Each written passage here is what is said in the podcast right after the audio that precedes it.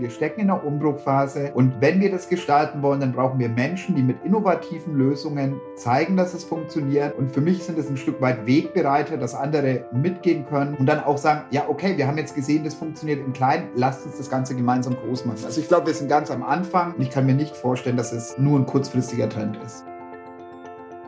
Herzlich willkommen bei Let's Talk Change.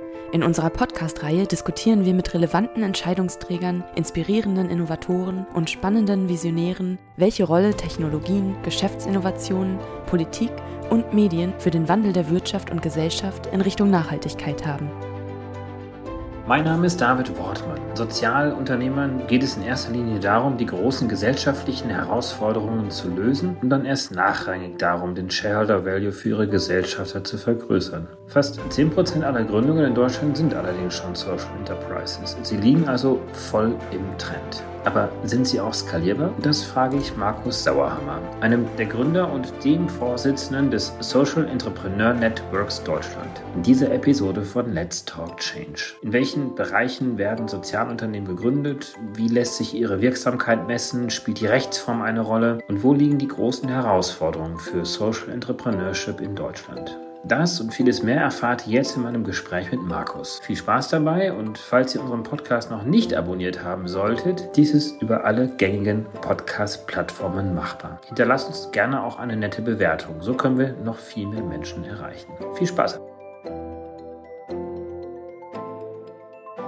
Grüß dich, Markus. Schön, dass du auch beim Let's Talk Change Podcast mit dabei bist. Wir haben in der Vergangenheit vor allen Dingen mit Journalisten gesprochen, mit Politikerinnen, Politikern gesprochen, mit Kommunikatoren, die aus einer unerwarteten Richtung, wie beispielsweise Eckhard von Hirschhausen als Komödiant und Zauberkünstler und Moderator, sich trotzdem auch mit dem Thema Nachhaltigkeit beschäftigt. Wir haben mit Wissenschaftlern gesprochen. Wir haben noch nicht so viel mit Unternehmern und Unternehmern gesprochen. Und du vertrittst eine Branche, die sich Social Entrepreneurship nennt. Vielleicht kannst du uns vorab einfach mal eine Definition dazu geben. Wie würdest du Social Entrepreneurship definieren? Also wenn du es in einen Satz packen wirst, dann ist es die Lösung gesellschaftlicher Herausforderungen mit unternehmerischen Instrumenten. Also das ist es relativ kompakt zusammengefasst. Wichtig ist, dass du sicherstellst, dass die Gewinne größtenteils reinvestiert werden in den Zweck und dass die soziale Mission, also das Wirkungsmodell im Vordergrund steht und das Geschäfts- bzw. Finanzierungsmodell ist eher Mittel zum Zweck und nicht der Zweck der Organisation. Welche großen Gemeinsamkeiten, aber auch Unterschiede gibt es denn dann zu NGOs, die sich das ja eigentlich ja auch zum Ziel gesetzt haben? Also das Wichtige ist, glaube ich, ein nachhaltiges Finanzierungsmodell vorne anzustellen, also dass wir nicht permanent von von Projekt zu Projektförderung gehen. In anderen Ländern ist man da ein Stück weit, sag ich mal, weiter als wie in Deutschland, dass man erkennt, dass wir Innovation, Fortschritt, Technologie auch nutzen können, um gesellschaftliche Mehrwerte, ökologische Mehrwerte zu schaffen und eben nicht rein über den Markt. Und das ist ja ein Stück weit, wenn wir uns jetzt die klassische Startup-Förderung anschauen, dann ist es ja immer, wo du sagst, es ist eine Exit-Orientierung, es ist eine starke Kapitalmarktorientierung dabei. Und das ist, glaube ich, ein Unterschied jetzt eher in Richtung klassische Startups. Wenn du jetzt in Richtung eher zivilgesellschaftliche Akteure, also wir befinden uns irgendwo zwischen zwischen diesen beiden Welten, NGOs, Zivilgesellschaft und Wirtschaft auf der anderen Seite. Und ich glaube, was uns da nochmal unterscheidet, ist viel, sag ich mal, die Triebkraft der Innovation, dieses unternehmerische Gestalten, Dinge in Frage stellen, nochmal neu denken. Also Entrepreneurship, so wie es Schumpeter dann quasi formulieren würde. Jetzt gibt es natürlich Unternehmen, die sich ja schon ein bisschen länger das auf die Flagge geschrieben haben, also Stichwort Corporate Social Responsibility. Wo würdest du denn da die Grenze ziehen zwischen den Unternehmen, die das wirklich auch durchaus ernsthaft vorantreiben und das, was die Social Entrepreneurs Entrepreneursunternehmen. Ich glaube, da ist es nochmal, was das Kernanliegen ist. Also Corporate Social Responsibility heißt, dass ich trotzdem mein klassisches Geschäftsmodell im Vordergrund stehen habe, aber schaue, dass ich die Auswirkungen auf Umwelt, auf die Menschen, also negative Auswirkungen einfach minimiere, reduziere. Und das Ziel von der Social Entrepreneurship Organisation ist ja, dass ich gesellschaftliche, also wenn wir von der Maximierung sprechen, obwohl ich das Wort eigentlich gar nicht mag, also klassische Unternehmen haben ja dann trotzdem eher die Gewinnmaximierung und Social Entrepreneurs eben die Maximierung der gesellschaftlichen oder ökologischen ökologischen Rendite. Und das ist, glaube ich, ein großer Unterschied. Du kannst es relativ einfach klar machen oder an dem Beispiel greifbar machen. Also ich war bei dem großen Unternehmen in so einem Führungskräfteprogramm eingeladen. Das ist auch ein Unternehmen, was eine tolle CSA-Strategie macht. Und das war das erste Mal, dass sie quasi die CSA-Abteilung bei diesem Führungskräfte-Workshop hatten und dann gleichzeitig noch jemanden für Social Entrepreneurship, also noch eine Nummer härter, mit eingeladen haben. Und als wir mit den Vorträgen durch waren, dann war das eine relativ offene Runde, wo die Leute gesagt haben, ja ganz ehrlich, finden wir alles gut, aber in unseren internen Belohnungszielen, in den Zielen der Organisation, das sind diese Ziele ja gar nicht entscheidend. Ich habe eine Familie gegründet, ich habe ein Haus gebaut, ich muss schauen, dass ich für mich gut sorge und wenn ich halt diese Aspekte nicht in meinen Unternehmenszielen mit verankere und es dann runterbreche auf die unterschiedlichen Ebenen, dann bleibt es halt leider oft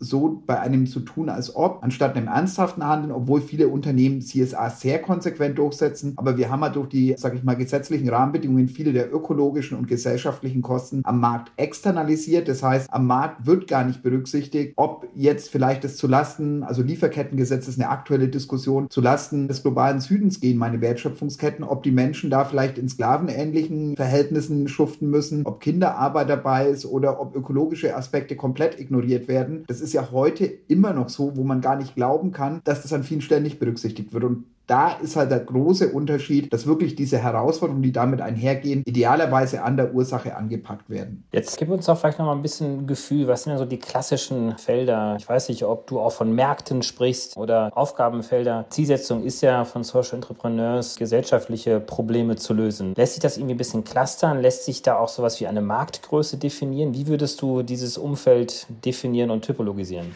Ich glaube, erst sollte man mal einen historischen Kontext anschauen, wann eigentlich immer, also Social Entrepreneurs ist ja dann wieder ein Stück weit soziale Innovation. Wir haben eigentlich immer mit großen technologischen Umbruchphasen, Anschlussphasen sozialer, gesellschaftlicher Innovation. Um es einfach mal einzuordnen, der Buchdruck war eine technologische Innovation. Der erste Bestseller wurde von Martin Luther geschrieben. Der wollte damals eine gesellschaftliche Innovation, eine Reformation, eigentlich eine Transformation. Wir haben damals eben nicht drauf gehört, haben nicht, sage ich mal, im bestehenden System die Strukturen kritisch hinterfragt, haben uns 30 Jahre lang die Köpfe eingeschlagen beitragen, um danach in die Aufklärung der Epoche sozialer Innovation zu starten. Du kannst es ein Stück weit noch kürzer fassen. Jetzt bei der industriellen Revolution, was für uns alle greifbar ist, alles, was heute unser Sozialstaat ausmacht, unsere soziale Marktwirtschaft, ist eben nicht allein unternehmerisch im klassischen Sinn, marktorientiert, sondern viele der sozialen Innovationen sind als Antworten auf die Herausforderungen der industriellen Revolution gekommen. Also wenn du dir anschaust, Genossenschaften, da ging es damals auch, dass wir monopolähnliche Strukturen bei Geldverleihern hatten, dass wir quasi im Landhandel Monopol monopolähnliche Strukturen, wo sich die Leute zusammengeschlossen haben und der Nutzen im Vordergrund stand. Und dann hatten wir Gewerkschaften, wir hatten die Wohlfahrtsorganisationen, die damals entstanden sind, aber auch viele Sachen, die wir heute als Krankenversicherung, Unfallversicherung quasi in dem Bereich in unser Sozialsystem eingebaut haben, die Altersvorsorge. Und das sind dann soziale Innovationen, also immer Antworten auf die Herausforderungen der aktuellen Phase zu finden. Und da haben wir halt radikalere und größere Innovationen einfach immer in der jeweiligen Phase oder im Kontext der jeweiligen Umbruchphase. Und ich finde, da jetzt Spannende, um nochmal zu sagen, in welchen Feldern Social Entrepreneurs aktiv sind. Wenn wir es uns jetzt anschauen, haben wir auf der einen Seite den technologischen Umbruch, also quasi die Digitalisierung als große Technologie, große Umbruch von verschiedenen Bereichen. Und auf der anderen Seite ist das Thema planetare Grenzen mittlerweile mehr ins Bewusstsein gerückt. Das heißt, wir können nicht einfach so weitermachen, dass wir auf Kosten der Natur, auch auf Kosten der Menschen quasi jetzt Wertschöpfung generieren, weil da haben wir ja viel Wert, der vernichtet wird auf anderer Seite und vor allem auf Kosten Kosten der zukünftigen Generation. Und das spiegelt sich auch wieder in den Themenfeldern der Social Entrepreneurs. Das heißt, wir haben viele im Bereich jetzt Bildungsinnovation zum Beispiel, haben wir großen Reformstau, haben wir eigentlich ganz andere Möglichkeiten. Da sind viele Leute unterwegs. Dann die Wirtschaft an, sag ich mal, sozial-ökologischen Rahmenbedingungen ausrichten. Auch da sind ganz viele Akteure unterwegs. Du hast aber auch im Bereich Pflege, also wenn ich mir anschaue, vielleicht auch ein paar Beispiele, damit man es einfach Gerne, ja. besser versteht. Also im Bildungsbereich Serlo Education ist im Endeffekt eine Art Wikipedia Wikipedia des Landes, die haben jetzt eine Vielzahl von Schülern während des Lockdowns und Eltern und Lehrer den Arsch gerettet. Das ist eine gemeinnützig organisierte Plattform, wo im Endeffekt, ich glaube, 20.000 Lehrinhalte mittlerweile in Bioformaten aufbereitet sind, so aufbereitet sind, dass die Kinder selber, je nachdem, was für eine Lerngeschwindigkeit haben, in die Themen reinkommen und da jetzt enorme Hilfe geleistet haben, was das staatliche System an der Stelle eben einfach noch nicht tun konnte und an einigen Stellen noch nicht so weit ist. Oder jetzt, wenn wir Wirtschaft hernehmen, sozial-ökologische Kriterien, jetzt beim Klimawandel, Ecosia finde ich eine der schönsten Entwicklungen in Deutschland, eine Suchmaschine, die Bäume pflanzt und mittlerweile eine der größten Umweltbewegungen als Sozialunternehmen wurde. Und wenn wir den Bereich Pflege hernehmen,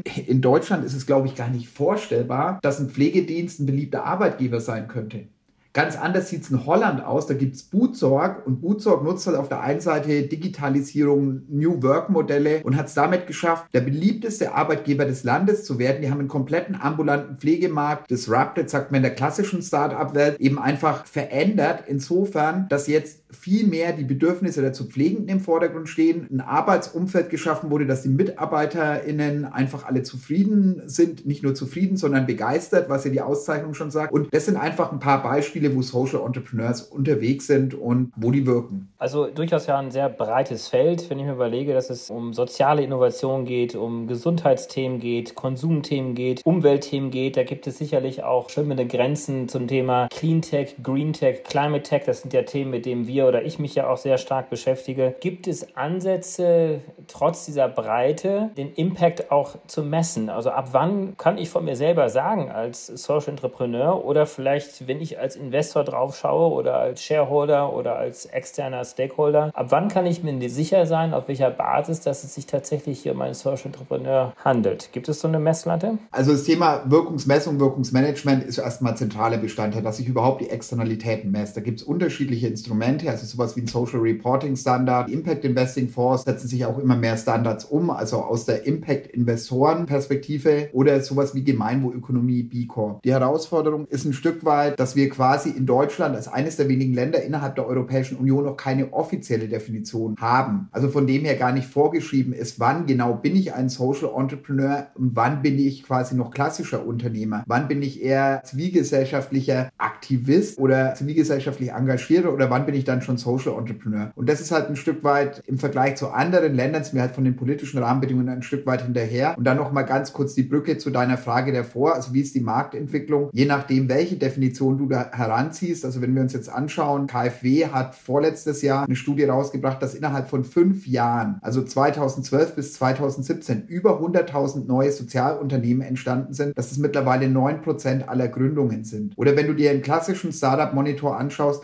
dann sind es schon über 40 Prozent, die sich dem Thema Social Entrepreneurship zugehörig fühlen. Ich glaube, das ist eine ähnliche Größe wie bei den Green Startups und das sehen wir viele Parallelen. Ich glaube, gerade die Menschen, die gerade Zukunft gestalten, die merken, wie man Dinge verändern kann, die machen das in einer ganz anderen Art und Weise und da ist es eben, damit ich das managen kann, ist das Thema Wirkungsmessung, Wirkungsmanagement eines der wichtigsten, dass es halt wirklich in die Ziele mit einfließt, die ich als Unternehmen erreiche, dass ich das auch ausweise. Also da gibt es dann Wirkungsreports, gerne mal reinschauen. Ich finde es spannend, Arbeiterkind oder Social Bee, die quasi auch wieder an der Schnittstelle zwischen Gemeinnützigkeit und unternehmerischem Engagement unterwegs sind. Die haben einen super tollen Wirkungsreport, wo auch nochmal klar wird, wie groß die gesellschaftlichen Mehrwerte sind und wo ich das Ganze auch messen kann. Wie erklärst du denn dir diesen Trend durchaus? Also die starke Gründungswelle, von der man ja vielleicht sogar auch sprechen kann. Ist das eher von den Gründern selber getrieben? Die könnten natürlich auch und auch all die tollen Mitarbeiterinnen und Mitarbeiter in diesen vielen Social Entrepreneur Unternehmen Unternehmen hätten ja auch die Wahl, sich in NGOs zu engagieren oder sonst wie sich für gesellschaftliche Themen einzusetzen. Ist es dann doch eher die Faszination zu denken, dass ich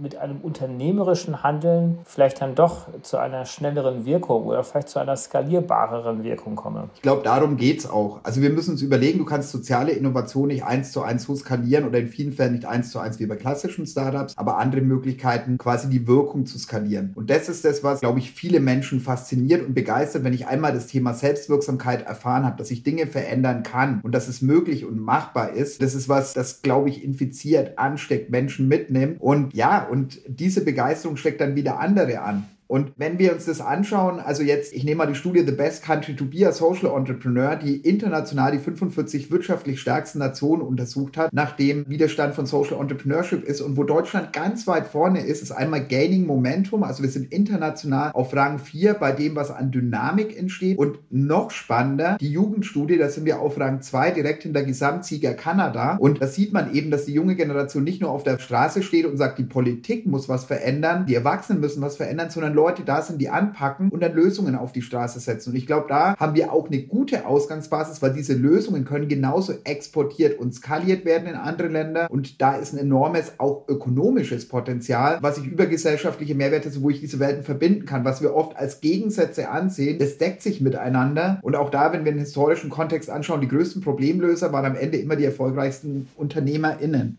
Wenn wir das Stichwort Skalierbarkeit jetzt nochmal aufgreifen, gibt es denn trotzdem einen gewissen Widerspruch zwischen dem, was Investoren von Unternehmen verlangen, wenn sie hinein investieren, nämlich den Profit, den Gewinn, der auch erstmal als solches vielleicht auch nichts Schädliches ist, sondern letztendlich das Unternehmen ja auch befähigen soll, weiter zu wachsen, zu skalieren, für Reinvestitionen auch das Gelder zur Verfügung stehen. Das eben auf der einen Seite, aber auf der anderen Seite vielleicht ein Stück weit der Fokus eben dann doch nicht darauf gelegt ist, Geschäftsmodelle oder Innovationen und Businessprozesse in den Markt hineinbringen, die eben nicht als allererstes Gewinne abwerfen oder vielleicht nicht die ganz hohen Gewinne abwerfen. Gibt es da einen gewissen Trade-off zwischen Wachstum durch Finanzierung, auch die Erwartungshaltung von Investoren auf der einen Seite, Seite und den Geschäftszielen von Social Entrepreneur Unternehmen? Also du hast eine eigene Investorenklasse. Also du hast bei klassischen Startups quasi klassische Venture Capital Geber und für Social Entrepreneurs ist eigentlich das Thema Impact Investing eines der wichtigsten Finanzierungsinstrumente. Auch da, wenn wir international in den Markt schauen, ist Deutschland weit, weit abgeschlagen. Das hängt auch viel damit zusammen, dass in anderen Ländern die Politik das Potenzial längst erkannt hat und da quasi staatliche Kofinanzierungsfonds sind. Also wie in der klassischen Startup-Welt, der Halte Gründerfonds oder KfW Capital, gibt es da dann auch für Impact-orientierte oder Impact-Investing eigene Kofinanzierungsinstrumente. Und da ist egal, ob wir jetzt in den angelsächsischen Raum gehen, wo es eher ein Stück liberaler ist oder auch in sozial geprägte Länder wie Frankreich, Portugal, Italien. Also überall ist man da aktiv. Und jetzt die Investoren von der privaten Seite, dann erleben wir gerade Family Offices einen Riesenaufbruch, den es eben nicht allein, also gerade die in Generationen denken, schon lange arbeiten, nicht allein um die finanzielle Rendite geht, sondern da eben die sozialen Ziele auch mit im Vordergrund stehen. Momentan entstehen einige Impact Investing Fonds, einige mit einer ganz starken Impact-Orientierung und andere mit einer stärkeren Marktorientierung. Und da ist es, glaube ich, in der aktuellen Phase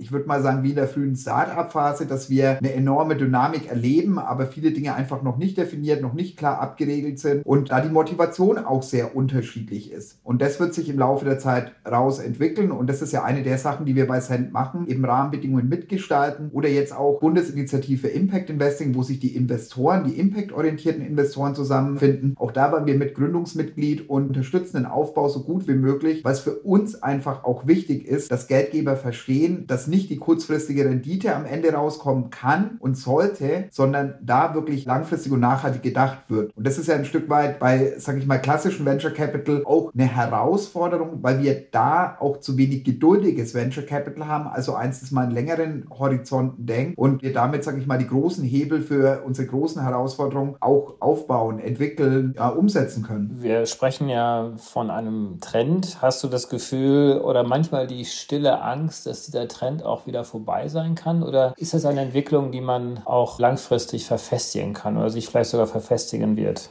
Ich sag mal, es gibt zwei Szenarien, die wir uns ausmalen können. Also ich habe ja vorhin schon ein bisschen im historischen Kontext gesprochen, immer die großen Umbruchphasen, danach eine Epoche sozialer Innovation und bisher haben wir den Übergang nie friedlich geschafft. Also ich würde sagen, Dystopie wäre, ja, es ist ein Trend, wir machen weiter wie bisher, wir lassen die Dinge, wie wir gesellschaftliche, soziale, ökologische Probleme lösen, weiter einfach in alten Strukturen und machen da so weiter wie bisher, ohne viel Innovation, Digitalisierung, neues Wissen einfließen zu lassen, obwohl es alle Akteure machen, aber etablierte Strukturen umzubauen, zu transformieren, transformieren ist noch eine ganz andere Herausforderung. Also das wäre die eine Sache.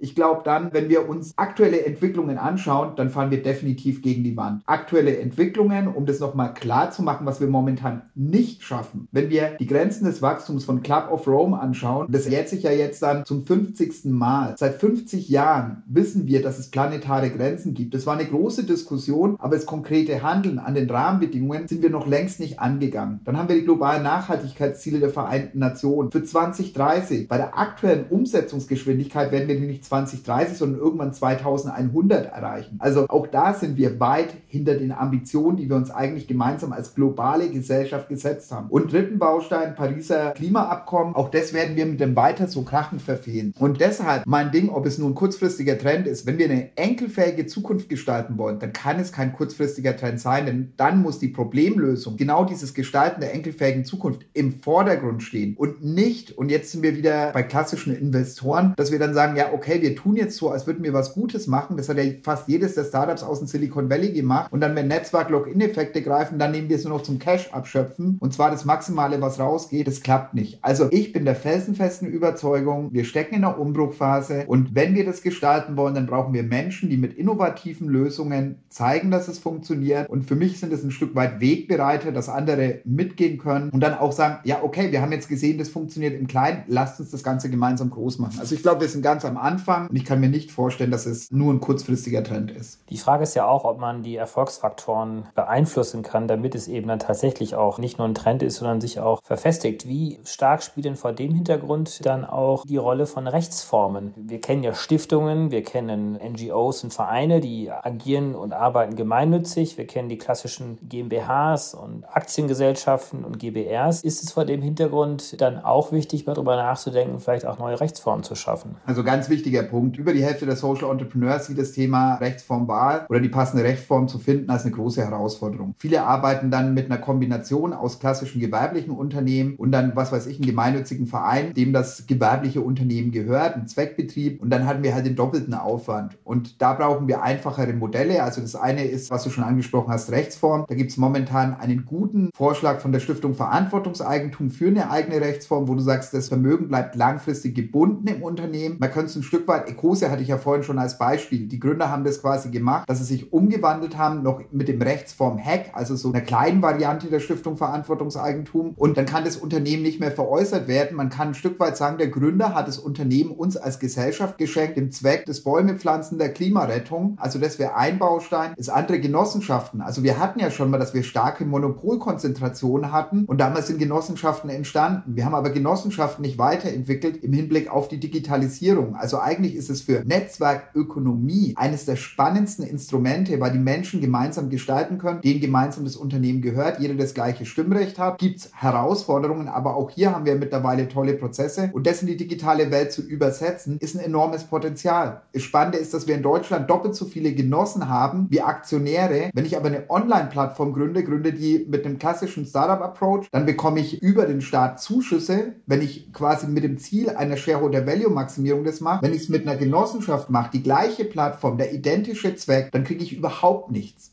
Und da ist es aber so, dass der Nutzen im Vordergrund steht. Und da brauchen wir, glaube ich, auch da ein Umdenken. Also wir brauchen Rahmenbedingungen, die an die Digitalisierung angepasst werden, dass die Genossenschaftsprozesse komplett digital ablaufen. Und ein dritter Baustein bei rechtlichen Rahmenbedingungen. Ich finde, wir haben mit der Gemeinnützigkeit ein tolles Instrument aufgebaut. Wichtig ist, dass wir da schauen, dass innovative und digitale Akteure einfach eine Gemeinnützigkeit bekommen. Weil die Herausforderung ist ein Stück weit der Mitarbeiter im Finanzamt, der ja im Endeffekt dann darüber entscheidet, ob eine Organisation gemeinnützig oder nicht gemeinnützig ist. Der hat halt hinten so ein Regal, wo tausend Formulare drin liegen und da heißt, das sind diese Standardsachen und mit innovativen Lösungen passt du halt nicht in diese Standards rein und die müssen dann verstehen, wenn die Dienstleistung, die analog gemeinnützig ist, jetzt digital ein Stück weit anders aussieht, aber den gleichen Zweck erfüllt, dass es dann auch gemeinnützig ist. Und da ist es ein Stück weit, also wenn ich mir jetzt anschaue, Genossenschaftsgründungsprozesse oder Gemeinnützigkeit, da dauert ja aktuell in Deutschland der Gründungsprozess bei komplexeren Sachen oft schon ein halbes Jahr oder ein Jahr, wo du sagst, in der gleichen Zeit haben Twitter und Facebook 50 Millionen Nutzer aufgebaut, wo du bei uns solche Organisationen erstmal auf den Weg bringen kannst. Also der rechtliche Rahmen, ganz wichtiger Aspekt und muss dringend angegangen werden. Genau, und der Rechtsrahmen der Gesellschaft im Speziellen, wenn wir jetzt über Digitalisierung sprechen, sind wir auch ganz schnell beim Thema Datenschutz. Stehen wir uns da dann auch bei sozialen Social Entrepreneurs zu sehr selber im Wege und wenn wir dann etwas entspannter mit dem Thema Datenschutz umgehen? Oder ist es auch ein Thema, was durchaus kontrovers in der Social Entrepreneurship Szene diskutiert wird? Ich könnte mir vorstellen, hier gibt es auch viele, die sagen, Datenschutz ist ganz, ganz wichtig.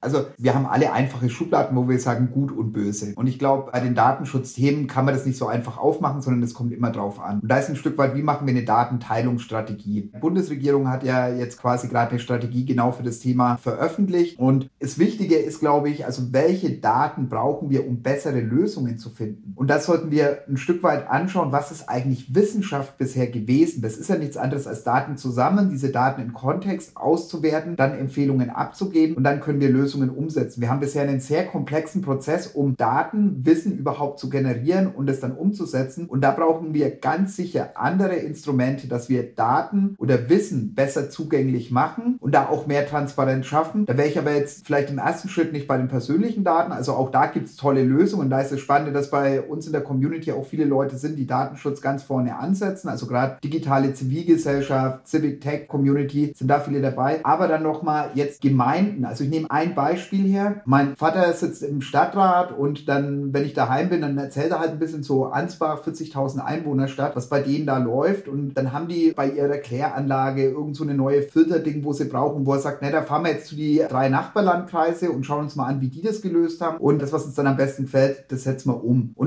so treffen wir aktuell Entscheidungen. Das Spannende ist doch, wenn wir diese Daten, die generiert werden vor Ort, was für einen Beitrag hat es auf die Wasserqualität, die unterschiedlichen Filteranlagen jetzt in dem Beispiel und ich das nochmal im Kontext mit den Kosten setze und sonstigen Wirkungen, dann kann ich mir einfach anschauen, also ich habe ein Problem, welche Stadt in Deutschland hat es am besten gelöst und kann dann die Sachen übertragen und auch sowas sind Social Entrepreneurship Ansätze. Also wir brauchen auch Social Entrepreneurs in Verwaltung, in Wirtschaft, in Wohlfahrts- wie gesellschaftlichen Organisationen, die quasi da mitgestalten. Und ich glaube, das schaffen wir nur über mehr Transparenz über mehr Daten, das heißt nicht personenbezogene Daten, sondern einfach, dass wir Daten zugänglich machen und damit einfach Systeme, komplexe Systeme besser verstehen können und damit auch bessere Lösungen auf die Straße setzen können. Ich glaube, die Antwort würde ich nicht ganz zufriedenstellen, aber es ist auf jeden Fall nicht eine einfache Sache und ich würde nicht per se sagen, dass Datenschutz schwierig ist, sondern welche Organisation hat es zu was für einem Zweck und momentan haben die dicksten Datenschätze Unternehmen, die einen Zweck haben und das ist eine Maximierung der Shareholder Values und wenn wir uns anschauen bei Facebook, bei Google sind sind wir als Privatnutzer ja das Produkt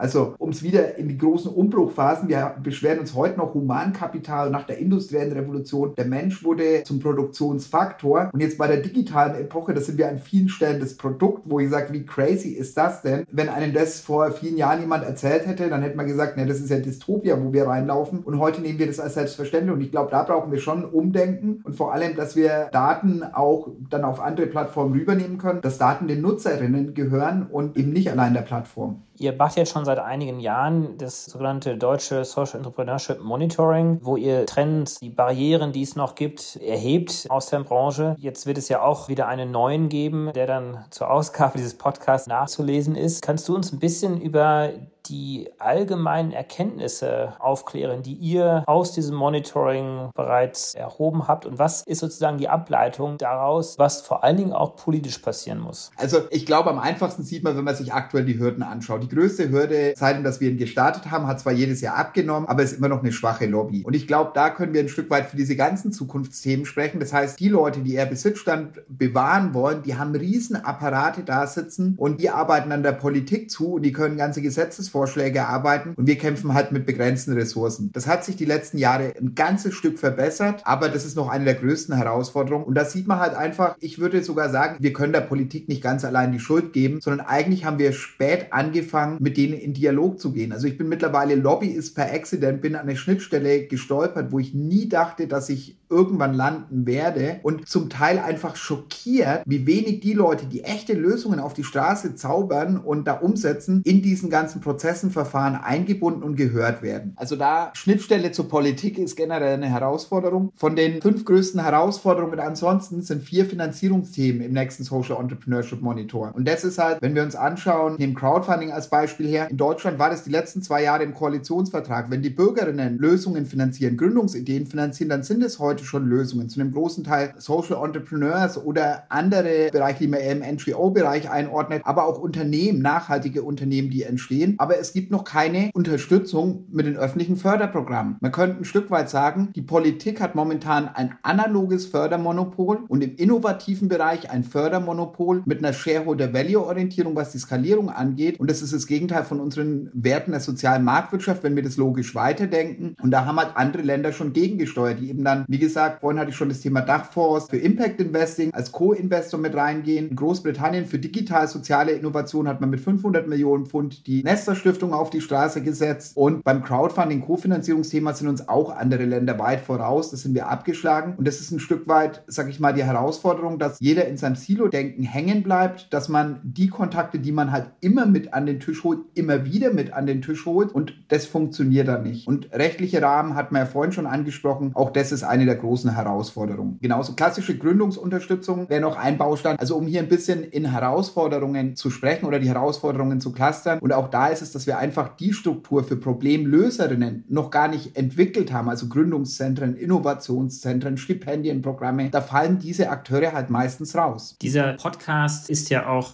vor allem deswegen aufgesetzt, weil wir uns mit der Frage beschäftigen, wie der Wandel zur Nachhaltigkeit beschleunigt werden kann. Und wir wissen, dass wir es ja immer mit sehr starken Strukturen auch zu tun haben. Du hast gerade mit so einem Nebensatz erwähnt, dass du ja eigentlich sehr zufällig diese Schnittstelle zwischen Politik, Interessensvertretung, Öffentlichkeit und eben dann auch Unternehmertum gekommen bist. Was sind denn deine größten Learnings daraus und welche Erfolgsfaktoren siehst du denn, um einen Wandel Richtung Nachhaltigkeit und in dem Kontext hier geht es ja vor allem um Social Entrepreneurship. Wie kann man diesen Wandel beschleunigen und was sind die Erfolgsfaktoren? Also ich glaube, eine der größten Hemmschwellen ist immer noch die schwache Lobbyarbeit von den progressiven Akteuren, von den problemlösungsorientierten Akteuren. Und das hat nichts damit zu tun, dass die schlechte Arbeit machen, sondern einfach, dass nicht so viel Kohle reinfließt. Und ich glaube, da müssen wir uns einfach mehr zusammenschließen, mehr gemeinsam auftreten. Und das ist auch eine der Rückmeldungen, wo ich immer wieder von der Politik bekomme. Also kommt nicht mit zehn Einzelpapieren her, sondern schaut, dass ihr Dinge zusammenfasst, dass ihr starke Allianzen bildet. Ich meine, wir sind ja beide Mitinitiatoren von Entrepreneurs for Future. Genau da brauchen wir eigentlich Bündnisse und wir sollten die Bündnisse ein Stück weit verstetigen, da nochmal schauen, wie wir Ressourcen bündeln können und dann wirklich so Vorschläge unterbreiten, dass die Politik das umsetzen kann. Insgesamt an der Schnittstelle, also ich baue seit zehn Jahren Brücken zwischen, ich sag mal, etablierten Akteuren und Neulandgestaltern. Von dem her weiß ich diesen Kampf, das Alte gegen das Neue, den mache ich jetzt so oft mit. Auf der einen Seite die starken Akteure, die protzen und wir haben das doch schon immer so gemacht und es muss genauso sein und es geht nicht anders. Und auf der anderen Seite sind es Akteure, die zeigen, dass es anders geht, aber die, sag ich mal, Besitzstandswahrer Riege will nicht mal richtig hinschauen. Und das ist das, was du immer noch in den meisten Ausschüssen, Beiräten, sonst irgendwo siehst. Also man kann es ein Stück weit vergleichen, als hätte Wilhelm II. damals im Zeitalter des Automobils ein Zukunftsforum der Mobilität einberufen. Es gibt überall diese kleinen Autowerkstätten, aber das Zukunftsforum der Mobilität besetze ich nur mit Pferdezüchtern und Kutschenbauern. So sind an vielen Stellen leider immer noch Gremien besetzt. Das heißt, wer die Macht in der Vergangenheit hatte, hat jetzt natürlich auch noch viel Macht und Einfluss, ist gut in der Politik verdrahtet. Also ganz ursprünglich komme ich ja aus der Landwirtschaft. Top. Von Lobbyarbeit kann man super viel von Landwirten lernen. Die sind einfach, sag ich mal, über Generationen mit Parteien, mit den Ministerien etc. verdrahtet, haben super Lobby-Kaderschmieden. Sowas gibt es ja in unserem Bereich gar nicht. Und da ist es ein Stück weit, wir müssen an der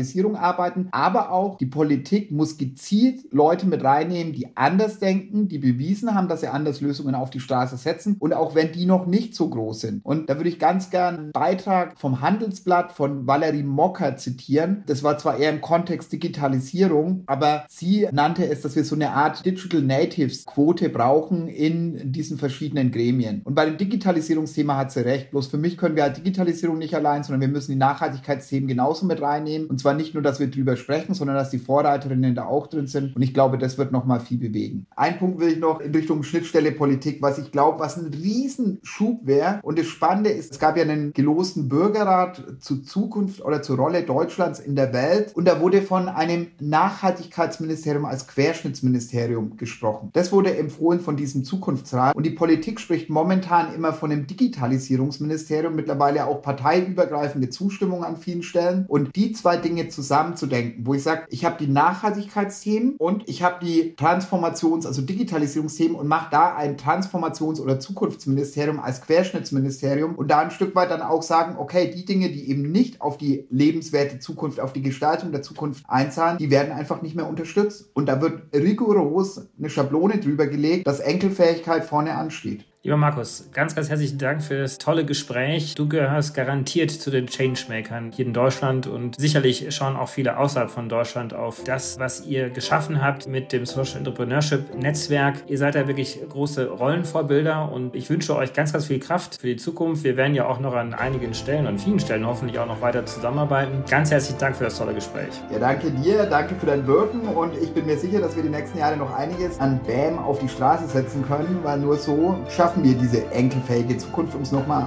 am Schluss mit reinzupacken. Danke. Absolut. Bam, bam. Dankeschön, Markus. Herzlichen Dank fürs Einschalten.